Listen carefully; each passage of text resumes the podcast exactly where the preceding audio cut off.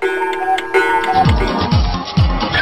乐宅急便，欢迎收听娱乐宅急便。万万没有想到，李维嘉会成为这段时间的热搜常客。然而，他每一次登上热搜，都会让大家揪心一下。原因是暴瘦。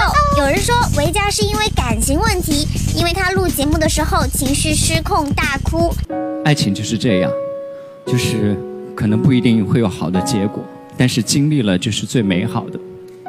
昨天更是有爆料称，维嘉痛哭暴瘦是因为被经纪人劈腿。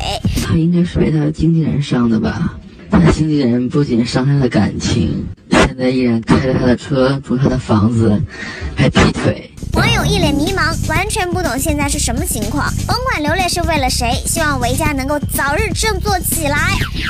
感情的事过去就让它过去吧，理要控制力自己呀。冷静点。这就是本台饭桶发来报道，以上言论不代表本台立场。